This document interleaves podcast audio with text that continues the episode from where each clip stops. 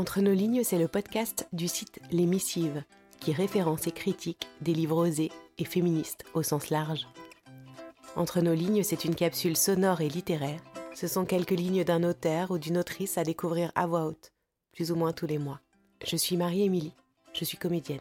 Et Entre nos lignes, c'est une dose de pensée inspirante, engagée et féministe, avec des mots qui m'ont touchée selon l'humeur ou l'actualité. Bonne écoute.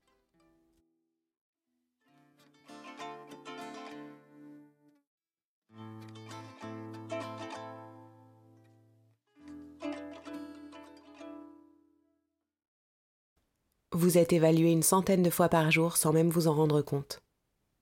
Vos données personnelles servent à vous attribuer une note sur Tinder, oui, mais décide aussi à quelles offres d'emploi vous avez accès sur LinkedIn, combien vous allez payer pour assurer votre voiture, si vous pouvez contracter un emprunt, et demain, quelle publicité vous verrez dans le métro.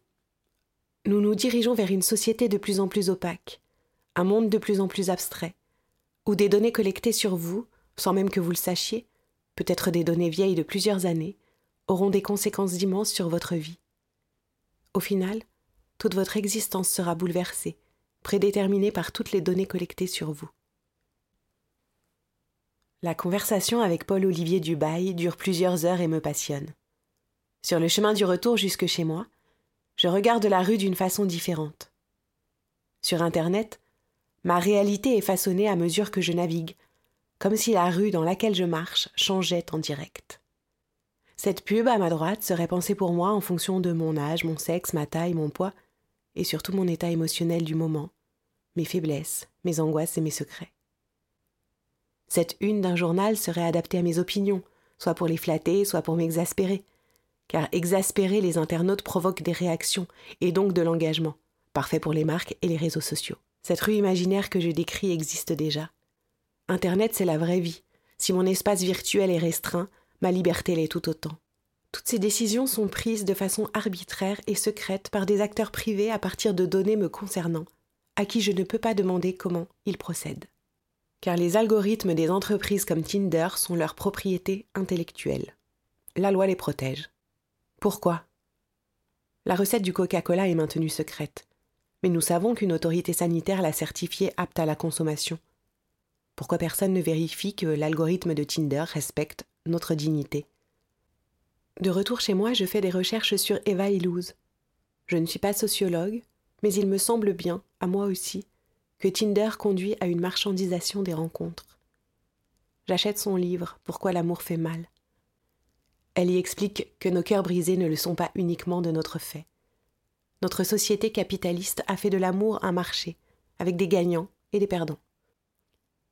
Avant Karl Marx, on pensait aussi, par exemple, que la pauvreté était la conséquence d'une basse moralité, et non le fruit d'une organisation sociale injuste. Selon elle, les sites et applications de rencontres ont créé un marché de la transaction intime. Les utilisateurs sont en compétition les uns avec les autres pour obtenir des rendez-vous, et se transforment eux-mêmes en marchandises. Me revient illico Mirage et son mieux en rayon, que j'ai toujours en travers de la gorge j'ai toujours l'impression que je pourrais trouver mieux. Mieux. Mieux, mieux, mieux. Qu'avez-vous tous, putain, à vouloir optimiser vos vies sentimentales, à craindre de manquer une opportunité? Putain de génération de gros coincés. À force de ne pas vouloir se fermer les portes, on va passer notre vie dans un putain de couloir. Mieux, mieux, mieux, mieux, mieux, mais qu'est-ce que ça veut dire? Mieux. Merci d'avoir tendu vos oreilles. Si cette écoute vous a plu, n'hésitez pas à m'écrire, à soutenir en commentant dans vos applis de podcast et en partageant sur les réseaux sociaux, c'est comme ça que ça marche, et à vous abonner pour être notifié de la sortie d'un nouvel épisode. Et surtout, n'hésitez pas à m'envoyer vos coups de cœur littéraires et féministes. À bientôt!